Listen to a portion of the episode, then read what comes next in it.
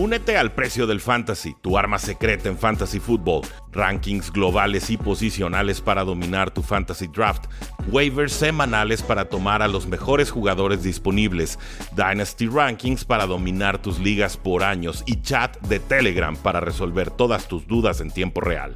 Visita stam.store diagonal precio NFL o da clic al link en este episodio para suscribirte.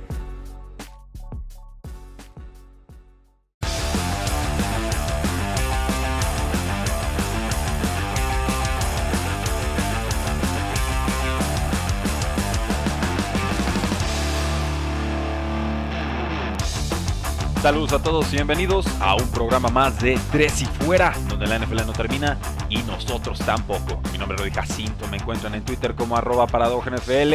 Un saludo a Oscar Huerta, no puedo acompañarnos el día de hoy, problemas eléctricos en su colonia, pero bueno, el show debe continuar y vaya que la NFL nos da mucho de qué platicar en estos días previos o estas semanas previas a la Agencia Libre 2021 Próximamente ya veremos a los etiquetados de jugador franquicia, veremos a muchos jugadores cambiar de equipos y por supuesto veremos cómo se terminan de resolver todas estas situaciones extrañas, atípicas, inusuales que rodean a muchos mariscales de campo en este offseason. Por supuesto, pienso específicamente en el caso no de Deshaun Watson, que es el más sonado en esta en esta offseason, pero sí en Russell Wilson, quien parece haber declarado una guerra fría a los halcones marinos de Seattle.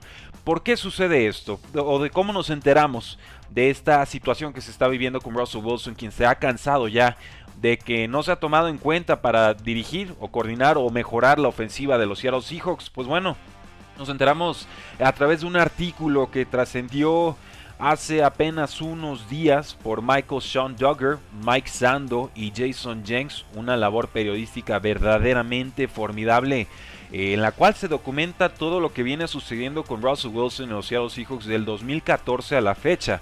2014 siendo por supuesto ese año en el que llegan al, Super Bowl, lo ganan, luego todo lo que sucede con los Patriotas de Nueva Inglaterra en aquel Super Bowl, no les ganan, y luego llega esa extensión de contrato tan importante para Russell Wilson llega por supuesto las limitaciones eh, fiscales, contables para el equipo y llega entonces el tener que tomar decisiones complicadas como eh, el invertir bastante menos en la posición de línea ofensiva.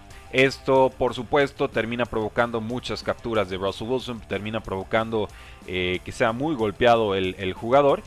Y por supuesto esto molesta sobremanera a Russell Wilson. No debe de extrañarnos que el jugador esté protestando en estos momentos, aunque parece hacerlo de una manera un tanto cordial, eh, muy acorde a cómo ha sido su carrera eh, profesional o en la NFL. Me parece que que busca como medios muy discretos para presionar al equipo y que quizás ya el hecho de que como aficionados o analistas nos estemos enterando de lo que sucede al interior del equipo nos habla de que pues ya se ha cansado, ¿no? De que por más que toca la puerta de, los Seattle Seahawks, de la directiva y demás, pues no encuentra respuestas.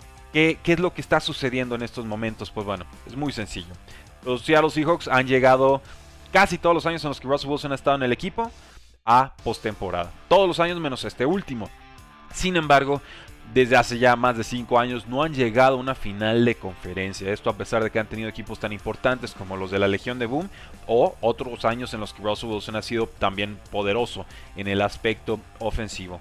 Russell Wilson quiere lanzar el balón. Russell Wilson ve a Patrick Mahomes, él ve a Tom Brady, él ve a Aaron Rodgers, él ve ofensivas en las cuales a los mariscales de campo se les permite inflarse de números y atacar y, profundizar en, los pases profundos, ¿no? O atacar todos los niveles del campo, eh, rollouts, etcétera. O sea, ofensivas creativas, ofensivas que verdaderamente proponen y están a la vanguardia de lo que está sucediendo en estos momentos. Incluiría en esa lista, por supuesto, eh, a Sean McVay. Pete Carroll no.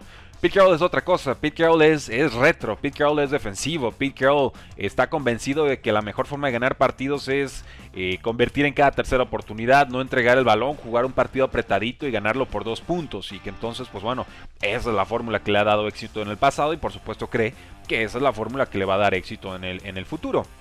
Este año, por supuesto, tuvimos el, Let Ross Cook, este hashtag tan popular en el cual pues se pedía que le dejaran a Russell Wilson lanzar más el balón porque su volumen de pases es sinceramente muy bajo para el calibre de mariscal de campo que es. Y vimos que funcionó esas primeras 7-8 semanas con por supuesto, incluso cantos, y yo me incluía, de que Russell Wilson fuera ese MVP o que tenía esa ventaja sobre el resto de la competencia para por fin hacerse con el galardón a mejor jugador de la temporada. Llegan momentos complicados, llegan momentos en los que se enfrentan a Washington, se enfrentan a los Cardenales, se descompone la ofensiva. Russell Wilson empieza a entregar el balón tres o cuatro veces por partido y la segunda vez que sucede eso de forma consecutiva, Pete dice hasta aquí, regresamos a la vieja fórmula y el resultado creo que terminó siendo peor porque por supuesto eh, Seahawks llega a postemporada, pero bueno, una vez se quedó fuera. Pero este año no tuvo nada que hacer. O sea, no, no había un equipo verdaderamente con el que Russell Wilson pudiera eh, competir. Hay una falta de talento, y eso es cierto. En los drafts les ha costado mucho a, a, los, a, los, Seahawks hacerse de talento barato para costear precisamente el contrato tan alto y la extensión de contrato de 140 millones de dólares que le dieron a Russell Wilson hace dos temporadas. Entonces aquí tenemos un impasse. Tenemos un jugador inconforme que ya está haciendo pública su inconformidad. Tenemos un jugador eh, que empezó muy bien, que cerró muy mal. Quizás el peor cierre de campaña para Russell Wilson en una temporada. Tenemos un head coach que se le acusaba de mimar mucho a Russell Wilson y ahora parece que se decantó de, lleno al, sentido contrario, ¿no? Que ahora está siendo verdaderamente atacante y duro con él.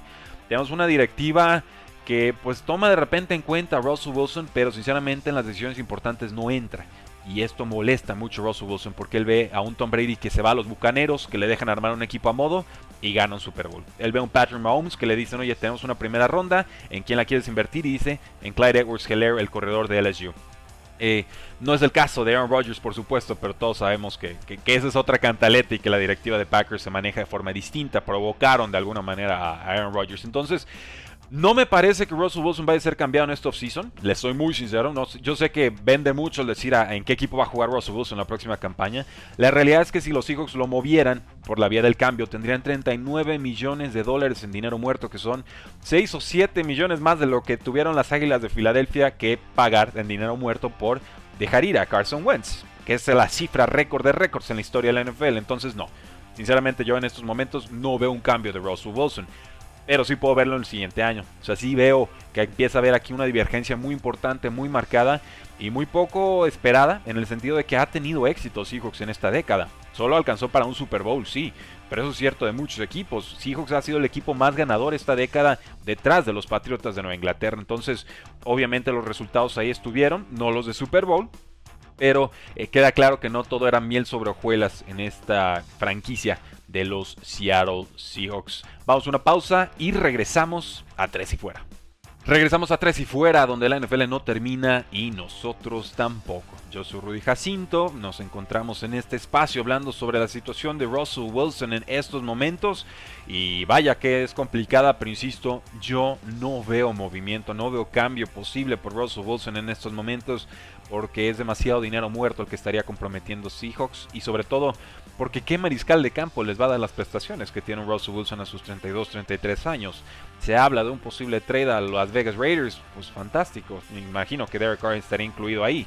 Eh, Derek Carr funciona porque tiene una, una, línea ofensiva que le da un bolsillo limpio. Lo mandamos a los Seattle Seahawks y, yo creo que nos aguanta tres o cuatro partidos. Lo veo complicado, lo veo complicado en realidad.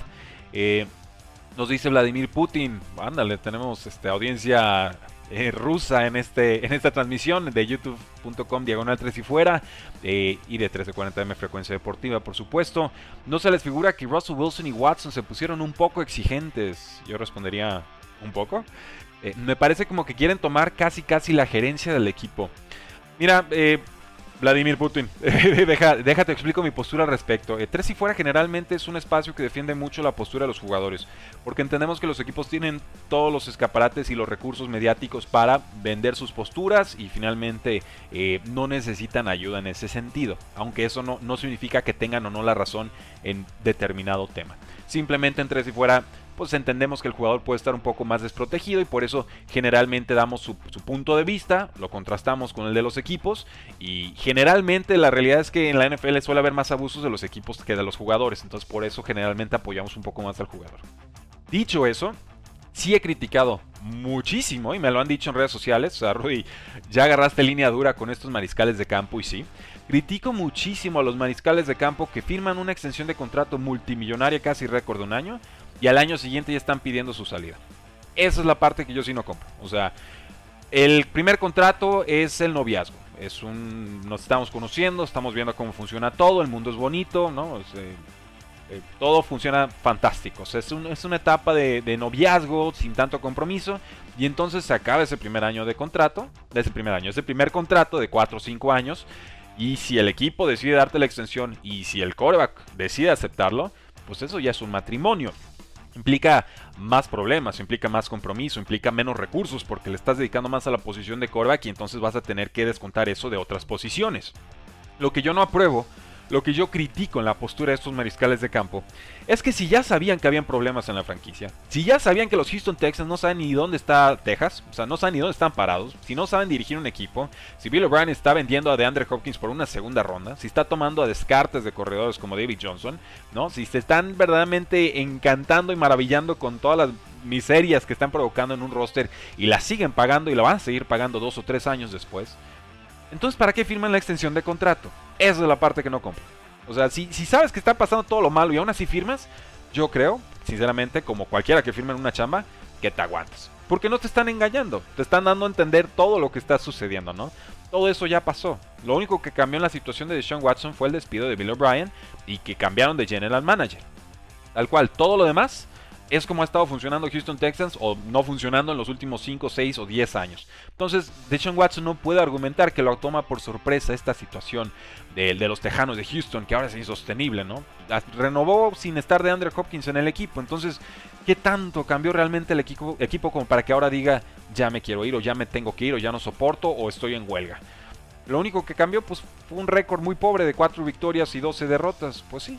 Y tuvo, jugó muy bien Deshaun Watson. Pues sí pero esto era muy predecible. Para mí era muy lógica la regresión que iban a tener los Houston Texans. O sea, no iban a vivir de 9-7 toda la vida. Si vendían picks futuros, si se deshacían de talentos, si su coach jugaba general manager sin saber cuál, qué implicaba ese rol. Y si ahora están encomendados a un señor que con los Patriotas de Nueva Inglaterra era el pastorcito al que le iban a, contar todos sus problemas. Y que ahora resulta que es el hombre más poderoso del, estado de Houston, ¿no? Parece más, más poderoso que el dueño. Entonces, por ese lado, me parece muy criticable la postura de Sean Watson, que tiene muchas razones para pedir su salida, pero muchas de esas razones ya las conocí hace un año. Entonces, ahí, ahí sí se me acaba la empatía. Con el tema de Russell Wilson, pues bueno, ahí han pasado dos años, entiendo la frustración. Eh, entiendo que generalmente los jugadores van a, Seattle, no, son, no es una franquicia tanto que esté vendiendo o exportando, como que los, los jugadores llegan a Seattle buscando esa, esa oportunidad de ganar un anillo, o así ha sido con Russell Wilson y Pete Carroll. Eh, pero también creo que esa extensión de contrato la firmó a, pues a bote pronto. Él puso un, ultimátum y dijo, e, ese off-season, si no me dan esta extensión de contrato el 15 de marzo, ya ni me firmen, ¿eh? O sea, yo veo al final de mi, de, mi, de mi periodo y me despido y ahí se ven. Y llegaron al acuerdo de no me acuerdo cuántos años, 4 o 5, por 140 millones de dólares.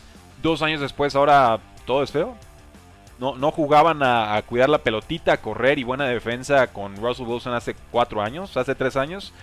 O sea, entiendo, entiendo. El jugador se está frustrado, tiene que estarlo, es su obligación en el campo estar frustrado si el equipo no está respondiendo, si los coaches no están respondiendo, si la gerencia está drafteando mal. Todo eso es cierto, pero son muchas condiciones que ya existían y las aceptaron al momento de firmar. Entonces, eh, ahí cierro yo mi soliloquio, mi disertación. Entiendo, me solidarizo con los jugadores, pero no nos engañemos, tanto Russell Wilson como Deshaun Watson sabían exactamente a qué le estaban entrando cuando firmaron las extensiones de contrato y entonces una parte de mí dice, se tienen que aguantar.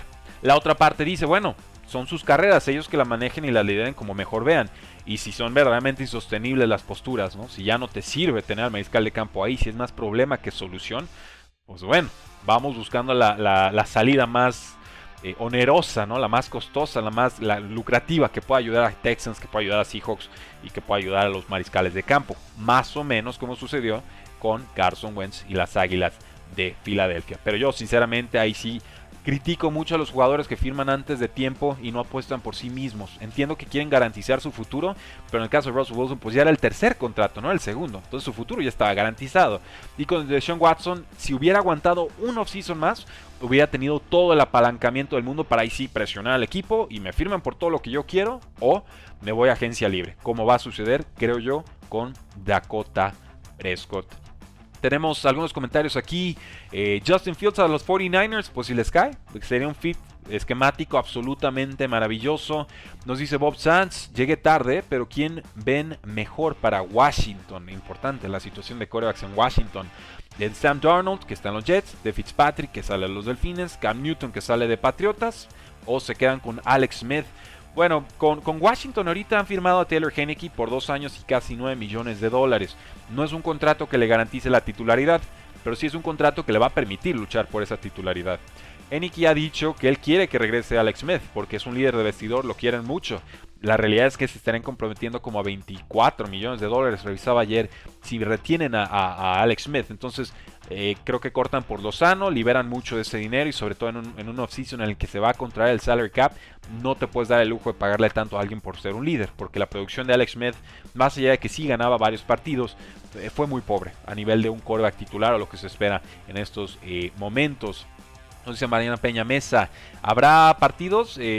si ha habido partidos, no, entiendo bien la pregunta, pero pues sí, sí, va a haber partidos, la NFL sigue. Jonathan Gaviria, eh, gran programa, un saludo desde Medellín, ándale, nos escuchan en Colombia, muchísimas gracias. Oscar Huerta dice, Watson por Wilson y todos felices menos ellos. Eso sí sería una, una verdadera tragedia. Russell Wilson en los Texans para que se le quite. Deshaun Watson a, a los Seahawks para que le peguen, ¿no? Porque no hay línea ofensiva y todos felices menos los corebacks. ¿sí? Podría, podría ser. Recuerden, ojo, ¿eh? Ahí sí tienen control los jugadores. Ellos no deciden si los cambian o no. Pero en sus cláusulas son unos de 8 jugadores en la NFL que dicen a dónde sí y a dónde no pueden ser cambiados. Porque tienen el famoso no trade clause, la cláusula de no cambio. Por lo cual el jugador puede vetar un destino específico de canje. Entonces, pues yo creo que Russell Wilson diría no, no me cambian a los Texans y ahí se aborta eso. Eh, Márquez Ramírez, Franco, Márquez Ramírez Franco Jafet nos dice, ¿hace cuánto que los Seahawks no tienen una buena defensa? Eh, pues hace cuánto que salió Earl Thomas. Yo creo que llevan 3, 4, 3 años sin buena defensa los, los Seahawks. Perdieron a toda la línea defensiva, por supuesto, de los años del Super Bowl. Eh, Earl Thomas para mí era la pieza clave en la posición de, de safety, aunque en otros equipos no haya funcionado. Eh, pues también la salida de Richard Sherman, por supuesto, que condiciona mucho. Y el retiro de Cam Chancellor en la secundaria, pues también costó bastante. Que él era el, que marcaba el tono, ¿no? Era el, golpeador en la zona profunda del campo. Eh, respondiendo a tu pregunta, Bob Sanz, ¿quién es la mejor opción de coreback para Washington? Pues bueno, el problema con Washington es que ganó la división. Y al ganar la división se alejó 10-12 posiciones del resto de los sotaneros de la NFC East. Y entonces su pick de draft es muy descontado. Y entonces ya no puede aspirar, creo yo, a conseguir a alguno de los primeros 5 mariscales de campo. El más viable que podría llegarle sería Mac Jones de Alabama, que tiene muy buen brazo, muy buena puntería. Eh, no tanta movilidad como las otras opciones en este draft. Creo que sería tomado antes de que le llegara a Washington. Por lo cual sí esperaría una contratación veterana y yo si fuera Washington creo que me iría por Ryan Fitzpatrick. No sé cuánto dinero pida, pero es el, único mariscal de campo que nos da ese techo realmente de producción en años recientes, a pesar de que su piso de producción de repente también es muy, muy preocupante. Eh, Beto Mujía nos manda saludos, un fuerte abrazo Beto. Eh, nos dice David Payares Cifuentes, ¿cómo ves el tema de Allen Robinson? O, eh, no, Aaron Rodgers, A-Rod. Eh, pues se ganó el derecho a quedarse con los Packers, diría yo, ¿no? O sea, indiscutible MVP, le pegó un cañón de boca a la gerencia y ahora sí, pues él controla, pues él controla, o sea, me renuevan o me voy. Algo así puede marcar Aaron Rodgers y se va a volver un tema muy enquistado porque Aaron Rodgers ya se cansó de, conceder a la gerencia. ¿eh? Él pide refuerzos y le contratan un coreback suplente y una ala cerrada que no juega y un running back número 3. Entonces, eh, échenle tantitas más ganas gerencia, ¿no? Eh, todos criticamos que tomaran al, coreback temprano, ¿no? A, Jordan Love de Utah State. Hay que dar la oportunidad al muchacho, pero como juega Aaron Rodgers, yo no veo que vaya a tener oportunidad con los empacadores. Entonces, por ahí está, está criticable el asunto.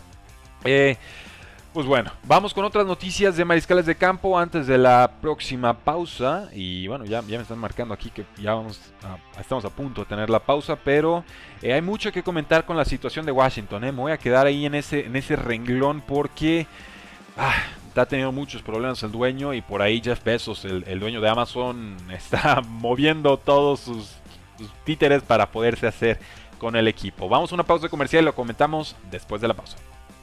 Regresamos a Tres y Fuera, donde la NFL no termina y nosotros tampoco. Yo soy Rudy Jacinto, me encuentran en Twitter como arroba NFL. En YouTube nos están viendo de corridito, si nos escuchan en el 1340M Frecuencia Deportiva, estamos regresando de la pausa comercial. Eh, por supuesto, muchas gracias a Ángel Pérez, nuestro productor del día de hoy.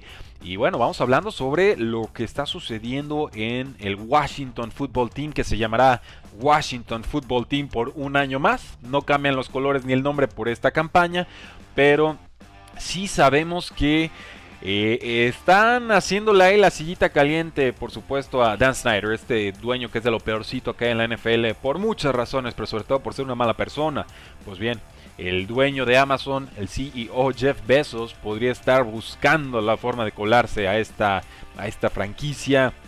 Han habido presiones a Dan Snyder de vender al equipo, incluyendo de dueños minoristas, que bueno, se ha frenado en seco la, venta, pero lo han presionado y sobre todo con estos escándalos de acoso sexual de empleados suyos y que también se le han acusado a Dan Snyder, pues por supuesto que, van creciendo esta, esta, estas solicitudes, ¿no? estas peticiones, estas demandas de venta. Nos dice Jason Lacanfora que a finales del 2019 Jeff Bezos empezó a interesar en adquirir una franquicia de la NFL que se ha hecho muy amigo de varios dueños actuales y que hay mucho apoyo a lo largo de la NFL para que Jeff Bezos se sume a sus filas. A sus 57 años, Jeff Bezos también es dueño de The Washington Post. Y no es coincidencia que el Washington Post es el que ha estado sacando todos estos escándalos de acoso sexual que si son ciertos, bueno, que lo saquen, ¿no? Pero obviamente tienen esa jugada de provocar la salida de Dan Snyder y por supuesto provocar la entrada de Jeff Bezos. Nos dice eh, que bueno, ha trabajado, Washington Post ha, pasado mucho tiempo alrededor de muchos dueños, ¿no? También investigando, estudiando, etcétera, y investigando sobre todo a, a Snyder con la intención de evaluar posibles ventas futuras u oportunidades de ventas futuras. Snyder ha dicho que, bueno, Dwight Scharf, que es uno de los tres dueños minoritarios en estos momentos, dirigió, y cito, una campaña de extorsión, y cierro cita, para forzar a Snyder a vender al equipo durante el 2020. Entonces, solamente ojo ahí, ¿eh? esto de Jeff Bezos hacia como posible comprador de Washington no es nuevo. En su momento, Daniel Snyder llegó como el chico, wow, ¿no? Este, este que según esto iba a revolucionar la, NFL y, ha sido fracaso tras fracaso tras fracaso y tan fracaso que ya parece no haber afición en Washington. Tuvieron un buen año dentro de lo que cabe con un 7 y 9, pero, pero vamos, ¿eh? O sea, lo de Dan Snyder sí, sí es de hacérselo mirar y yo creo que más de algún equipo dueño, yo creo que más de la mitad de la NFL entre dueños, quisiera tener a Jeff Bezos ahí en lugar de a Daniel Snyder. En fin, nos dice Rubén Pérez, ojo con Cincinnati y Washington en un par de temporadas van a ser contendientes. Eso llevan diciendo de Cincinnati desde hace rato. ¿eh? Yo, yo no sé si termino de comprarlo. Washington sí ve un poquito más consolidado al equipo. Steelers y Saints ya van de salida, nos termina de decir Rubén Pérez. Steelers tiene mucho talento, pero sí, Saints, pues a ver qué hacen en la posición de quarterback y cómo resuelven las cuentas, ¿eh? se les van a ir varias estrellas. Entonces podrías tener mucha razón en esa afirmación. Eh, Ramírez, Márquez Ramírez, Franco Jafet nos dice, no creo que Ron Rivera pueda replicar lo que hizo Cam Newton. Eh, él no es el encargado de la ofensiva. Yo creo que busca cualquier corva que funcione sin importar mucho el cómo. Y me preguntaban, bueno, ¿qué corva quieres para Washington? Yo, yo creo que Fitzpatrick podría funcionar muy bien en Washington. No sé cuánto pida, pero creo que podría funcionar muy bien. Eh, Raúl Ríos Magallón nos dice, Garoppolo está claro que no va a New England, pero ¿qué posibilidad hay de que Wilson sí lo haga? Es que primero hay que ver si Russell Wilson puede salir. Ya después vemos a dónde, ¿no? O sea, eh, y, sobre todo, si hace esta clase de ventas tan sonadas, generalmente lo que va a buscar un equipo, ya habiendo decidido venderlo, es, pues lo vendo al otro lado de la NFL, para no topármelo cada año, ¿no? Eso sería lo, más lógico. Entonces, si se vende a Russell Wilson, yo creo que se lo venderían a la AFC si venden a, a Deshaun Watson, yo creo que lo más lógico sería que lo vendieran a la, NFC. Así funcionan los dueños, ¿no? O sea, es uno o dos partidos por año, pero mientras menos lo veas, menos te pueden echar en cara el errorzazo que cometiste, ¿no? Entonces, así funciona esto de los egos eh, que se lastiman fácil eh, en la NFL. Nos dice Alex Smith que eh, Washington no lo quería después de su regreso de lesión, que no le dieron una oportunidad justa de hacerse con la titularidad. Fue muy claro en una entrevista para GQ con Clay Skipper diciendo que nunca creyeron que fuera a regresar y cuando decidí hacerlo, definitivamente esto arruinó los planes del equipo. No veían cómo, no me querían ahí, no querían que fuera parte de eso, no me querían en el equipo, en el roster y no me querían dar una oportunidad. Era un régimen nuevo, o sea, nuevos directivos, y cuando me vieron llegar fue como si fuera las obras del grupo anterior. Eso me lastimó y me vieron como, como un, problema, ¿no? Finalmente, Alex Smith se hizo con la titularidad, reemplazó al lesionado Cal Allen y al destituido Dwayne eh, Haskins en la semana 5. Esto no era el plan original de, Washington, era Alex Smith el quarterback número 3 del equipo. Y luego dice, no, no me querían ahí. En ese momento ya te imaginarás todo lo que yo había vivido. No me importaba lo que pensaran los, los directivos, lo quisieran o no. Yo iba a luchar por ese, por ese punto, por ese momento me trataron de poner en la lista PUP, el Physically Unable to Perform o incapaz de desempeñarme físicamente durante dos semanas. Así trataron de sacarme de la jugada, no me iban a dar una oportunidad. Yo quería ver si podía jugar coreback y jugar fútbol americano. Y sentía que no me habían dado una oportunidad para descubrirlo. Estaba tan cerca de la meta de un maratón en mi recuperación y al final me decían que no podía terminar la carrera. Y les dije, y aquí pues inserto una, grosería, ¿no? Los mandó a, freír espárragos, voy a terminar la carrera, por lo menos voy a averiguar si puedo hacerlo. Entonces me da gusto, dice Alex Smith, que pude resolver todo esto, pero no fue como que me recibieron con brazos abiertos después de perderme dos temporadas. Entonces así se las gastaron en, en Washington, ¿eh? Muy bonita la historia, el Comeback Player of the Year y todo lo que ustedes quieran y manden en Washington no lo querían y Alex Smith lo está haciendo muy muy público. Y con esto pues prácticamente está garantizando que no va a regresar a la franquicia. Dice que pues no se comprometió a, jugar en la próxima campaña, dice que lo, que lo va a evaluar, pero que siente que le queda más que dar todavía y que si continúa su carrera probablemente lo haga en otro equipo a Ron Rivera, y aquí sí es donde se, manchó y, se pasó. O sea, Ron Rivera, un poco de tacto, por favor, ¿no? Se supone que tú eres cercano a los jugadores. Le preguntaron a Ron Rivera, el head coach de Washington, oye, eh, ¿crees que Washington hubiera estado en esta posición en la que está de cara a la postemporada sin Alex Smith? Y en vez de decir no, en vez de decir Alex Smith ha hecho un gran trabajo, la respuesta de Ron Rivera fue, bueno, si tuviéramos un Kyle Allen sano, creo que lo hubiéramos logrado. En verdad lo creo. Y es porque Kyle Allen se parece mucho a Alex Smith en cuanto a habilidades. Tiene el mismo tipo de brazo. Toma las mismas buenas decisiones que Alex Smith. Tiene buen trabajo de pies. Creo que lo hubiéramos logrado. En verdad lo creo. Y ahí valió. ¿No? O sea, hay que, hay que, hay que ver el momento, ¿no? Hay figuras que no se pueden tocar. Te pasaron así un, tirito suavecito, ¿no? Para que la batieras, para que pegaras un jonrón. Ah, no. Ahí vas y te ahorcas. En fin. Eh, de repente nos, nos, falla el tacto en esto de la NFL. Y yo le tengo respeto a Ron Rivera, pero aquí sí, touch. Definitivamente me parece que se equivoca por completo porque hay que respetar el trabajo y hay que respetar lo que hizo Alex Smith. Yo soy el primero en aceptar que su producción en el campo no es la de la que tuvo en otros años, por supuesto. Pero también soy el primero en aceptar que el equipo con Alex Smith bajo centro ganaba. Con Dwayne Haskins perdía. Con Kyle Allen perdía. Y con un partido que le dieron a Taylor Henneke, pues lo lograron ganar. Vamos viendo. Pero fue Alex Smith el responsable de que ese equipo, más toda la defensa por supuesto, llegar a postemporada. Sin cuidar el balón como lo hacía Alex Smith, ese equipo no llegaba a postemporada. Entonces, ahí sí me parece que, le juega sucio eh, Ron Rivera. Desgraciadamente, me parece que se, equivoca en ese momento. Eh, vamos viendo. Eh, tenemos comentarios aquí. Cam Newton, uno de los mejores jugadores con o sin Dolphins. Lo que pasa es porque lo discrimina, nos pregunta Mariana Peña Mesa. No, yo creo que Cam Newton jugó bastante mal el año pasado. Creo que él es el primero en reconocerlo. Creo que hubo muchas limitaciones. Off-season corto, lesionado a mitad de campaña. El tema de que se enferma de COVID, que se atrasa en ofensiva. Eh, puede regresar a los Patriotas, él no lo ha descartado. No sabemos cuáles son las intenciones de los Patriotas en estos momentos, pero yo no descartaría que regresara a los Patriotas por un contrato de 2 o 3 millones de dólares. Creo que va a haber un poquito más de, cotización por sus servicios, pero no mucho más. En los San Francisco 49ers nos dice el general manager John Lynch que él no tiene duda de que Jimmy Garoppolo será su coreback titular en San Francisco en 2021. Eh, dice, no, le preguntaron, si no hay lesión, ¿hay alguna duda en tu mente de que Jimmy Garoppolo será el coreback cuando estén alineados bajo centro en septiembre? A lo que respondió Lynch, para nada, realmente creo que será el titular. Y nos responde, ¿no? Pone ahí el, asterisco o el paréntesis. Tener a, un coreback titular disponible es algo muy importante. Entonces tenemos que protegernos mejor, tenemos que tener mejores opciones si Jimmy Garoppolo no está bajo centro. Hemos visto a muchos quarterbacks que al inicio de su carrera sufren y luego eh, mejoran en, la segunda etapa de su carrera. A mí me pasó como jugador, nos dice John Lynch, eh, y después tuve ocho temporadas consecutivas sin perderme un solo partido. Entonces creo que Jimmy Garoppolo se puede mantener sano, Jimmy es nuestro titular, pero obviamente diciendo vamos por un buen suplente porque año tras año nos ha pasado, se lastima el titular y entonces ahí se nos baja por completo la producción de San Francisco. Ahora ojo, nos dice Elías Ortiz, no le creo a John Lynch, creo que está bien metido en lo de Watson, no, yo también, si Watson está a la venta, olvídense lo que dijo John Lynch, por supuesto, pero tampoco creo que le haga mucha molestia a San Francisco entrar con Garoppolo como su cora titular el próximo año.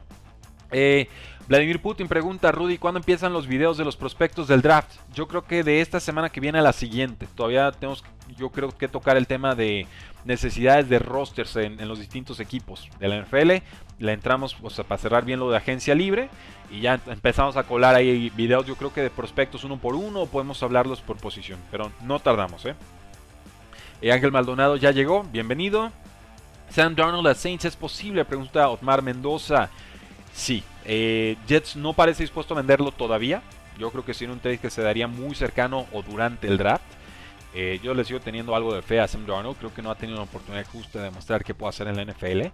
Eh, creo que así lo entienden los, los, directivos de Jets en estos momentos. Pero con el pick número 2 global, tienen que evaluar y comparar a Sam Darnold con todos los novatos que vienen, por supuesto.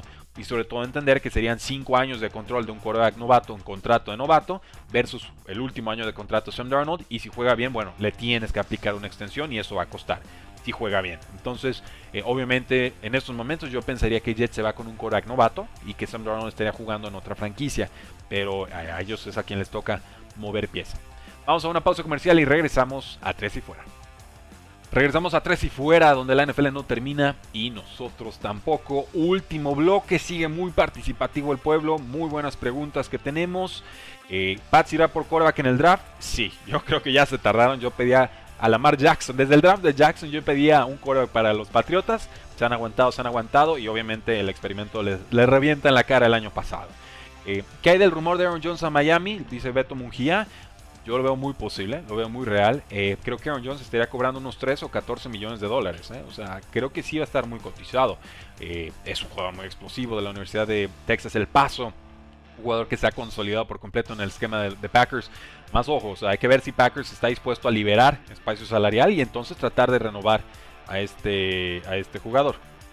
Entonces yo creo que eso es, un tema importante es, definitivamente algo a, vigilar o, a cuidar.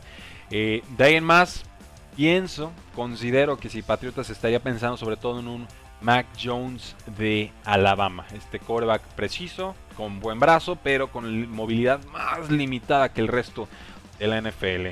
Eh, me comentan que vamos a pausa comercial, parece que es cuatro a pie los tiempos. Eh, pues bueno, vamos a pausa comercial de 1340M Frecuencia Deportiva. No se despeguen, ya volvemos. Ahora sí, regresamos a Tres y Fuera, donde la NFL no termina y nosotros tampoco. Eh, seguimos tomando muchas preguntas del público en tiempo real. Recuerden que además del 1340 de M Frecuencia Deportiva, este episodio se transmite en vivo y en directo por YouTube, Facebook Live y Periscope, también por Twitch. Así que ahí en tiempo real pueden mandar sus preguntas y hasta aparecen en tiempo real en la columna derecha de nuestra imagen. Muchas gracias a todos por su participación el día de hoy. Eh, Vladimir Putin pregunta, ¿hay fútbol americano en, Rusia? No lo sé. Eh, ¿A quién le fue mejor del trade de Stephon Diggs y Justin Jefferson? este trade que se dio entre los vikingos de Minnesota y los Buffalo Bills. Pues yo creo que ganaron los dos y de forma indiscutible. Pero ¿quién tuvo mayor éxito? Híjoles, es difícil, depende de qué prioricemos. Si hablamos de éxito de cara a qué tanto avanzaste en postemporada o qué tanto te ayudó a apuntalar a un equipo de cara a un Super Bowl, pues claramente los Buffalo Bills salieron ganando. Pero si me dices en seco, en estos momentos, Stephon Diggs y Justin Jefferson con sus contratos incluidos, pues yo creo que ganaron los vikingos. Me parece que Justin Jefferson ya te está produciendo como un Stephon Diggs en su primer año, o sea, 1400 yardas y como 10 touchdowns, no recuerdo exactamente los números. Va a tener un contrato novato por otros 3, 4 años está controladísimo, amortizadísimo. Es una pieza sobre la cual puedes construir una ofensiva de forma muy barata. Entonces, Eh, a largo plazo, yo creo que, a mediano y largo plazo, yo creo que lo ganó Vikingos. En estos momentos creo que Buffalo está muy tranquilo con su trade. Eh, Beto Mungía nos dice, yo creo que AJ Dillon y Jamal Williams, los corredores de Packers, se quedarían con Green Bay, porque Jamal Williams es agente libre, y Aaron Jones se va libre a otro equipo. Sería lo lógico por lo que cuesta Aaron Jones y porque históricamente los Packers no son un equipo que valore mucho o darle ese segundo contrato a corredores. El último que pudo haberse hecho acreedor a un contrato de ese tipo sería eh, Eddie Lacy. Le dieron las gracias. Entonces, eh, creo que con Aaron Jones podrían hacer la excepción, pero también entiendo que hay varios jugadores importantes que se le van a ir a los Packers, incluyendo su centro, y que eh, están apretados con el tema del salary cap. Hay formas de abrir espacios, hay formas de pegar el tarjetazo y pagarlo a futuro. Simplemente no sé qué tan dispuestos estén por filosofía institucional a renovar a un corredor. Eh, Marqués Franco Jafet nos pregunta, ¿sabes las reglas que debes seguir para estar en, BYU, eh, en Brigham Young University? Eh, no las conozco las reglas como tal, Franco, te soy muy sincero, para ser una escuela religiosa muy ortodoxa en muchos sentidos, sé que son muy estrictos con su, con su política de conducta, ¿no? O sea, ahí sí son muy persinados, nada de tomar, nada de fiesta, ta, ta, ta, ta, ta. Sé que por ahí algunos jugadores de repente salen castigados por, el equipo, ¿no? Pierden partidos porque no cumplen con el código de conducta que es muy estricto en, Brigham Young. Creo que eso le pasó a Jamal Williams en algún momento, algún jugador que recuerdo haber scouteado de Brigham Young eh, tenía esa tachita, pero la verdad la desconté porque la gente también es humana, ¿no? También este, tienen derecho a divertirse de vez en cuando, pero pues ellos entienden las reglas y tienen que cumplirlas. Eso, ese tema es muy claro. Eh, podemos investigar las reglas de BYU y, si las encuentro, pues se las comparto en redes sociales. Pero sí tienen un, criterio de conducta muy distinto a lo que es el resto de la N, de la NFL, de la NC eh, AA. Eh, nos pregunta Franco, ¿te gusta Jared Patterson o crees que encaje en ese esquema de outside zone de los Packers?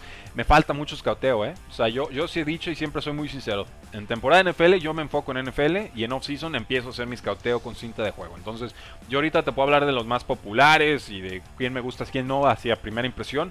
Pero la verdad ya decir que si en este esquema o qué tal equipo o en qué ronda, eh, denme chancita. Para el draft vamos a estar enfiladísimos y ya, ya lo han visto en años pasados, pero en estos momentos la verdad todavía no, todavía no estoy en esas. Tengan, ténganme un poquito de paciencia para poderles hablar con conocimiento de causa y sobre todo poderles hablar con Oscar, que con él es con quien reboto estos temas. Eh, nos quedan unos cuantos minutos y nos dice el presidente de Steelers, ahí les va esta mentirota, ¿eh? Nos dice el presidente de Steelers, Art Rooney II, eh, que Ben Roethlisberger será titular en 2021, que va a regresar al equipo y cito, Ben Roethlisberger y yo nos vimos eh, hace algunos días y tuvimos una junta productiva. Pudimos discutir muchas cosas relacionadas de dónde estamos y hacia dónde queremos ir. Ben me aseguró que está comprometido a ayudarnos a ganar y le dije a Ben que eh, nos gustaría tenerlo de vuelta para ganar un campeonato. Los dos entendemos que el siguiente paso es resolver la situación contractual de Big Ben. Pero esa no es la parte mentirosa. La parte mentirosa es cuando nos dice Art Rooney II que Big Ben tiene el mismo brazo de siempre, que, no ha perdido casi nada de fuerza en el brazo. ¿Lo han visto jugar? o sea, o, le cambiaron la cinta de juego a 2017. No, no, no tiene brazo. Big Ben ya no tiene pase profundo. eso era lo preocupante de la ofensiva, que no había línea ofensiva, que no podían correr y que Big Ben no podía atacar en profundidad. Entonces, digo, está bien, si regresa Big Ben, lo respeto y adelante, ¿no? Hay que buscar una opción de draft o, algún otro veterano que nos apoye. Pero no nos engañemos. O sea, lo que no puede hacer un equipo, a mi parecer, es, eh, es engañarse. La autoevaluación tiene que ser muy clara.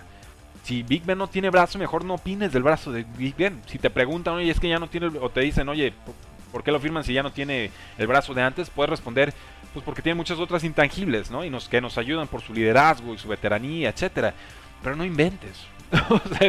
porque en, mi caso, o sea, yo veo eso y digo, pues no puedo tomar en serio lo que diga el presidente de Steelers. Es una, es, una realidad, no tiene brazo Big Ben. No lo tiene que gritar a los cuatro vientos, pero no tampoco que nos mienta la cara. Entonces, bueno, va a regresar Ben Roethlisberger, va a regresar un equipo muy distinto. En estos momentos ya no está el coordinador ofensivo Randy Fitchner. Eh, fue reemplazado por Matt Canada, quien trabajó el año pasado como coach de corebacks. Eh, también probablemente se vaya el receptor Pro Bowler Juju Smith-Schuster, no Pro Bowler este año, aclaro. También se estaría yendo, yo creo, el corredor James Conner. Se le va también el centro Marquise Pouncey, que lesionado, baja de nivel, etcétera, pero pues esa línea ofensiva la verdad no está para perder efectivos, así que pues yo, yo estaría esperando ver una versión bastante peor de Steelers de lo que vimos el año pasado. Y ya vieron ustedes cómo terminaron esa temporada.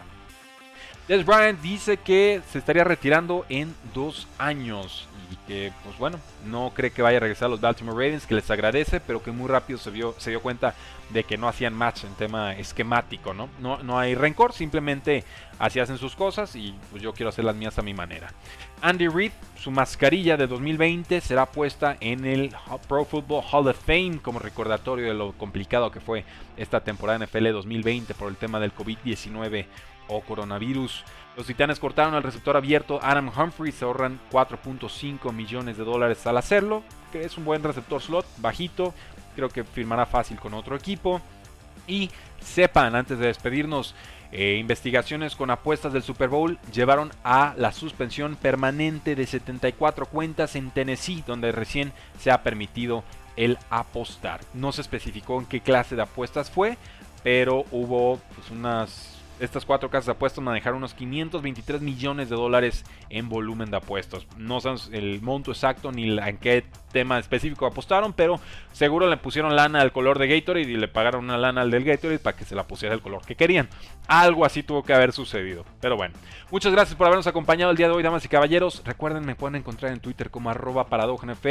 Próxima semana los esperamos para platicar sobre todos los agentes libres defensivos que tu equipo seguramente querrá firmar, porque la NFL no termina y nosotros tampoco. Tres y fuera. Hola, soy Rudy Jacinto, creador de Tres y Fuera. Si te gustó el programa de hoy, suscríbete a este y otros podcasts de la familia Tres y Fuera. Tres y Fuera NFL, Tres y Fuera Fútbol, Tres y Fuera de tu equipo favorito y claro, el canal de Tres y Fuera YouTube con videos todos los días. Porque si tu equipo existe, Tres y Fuera lo cubre.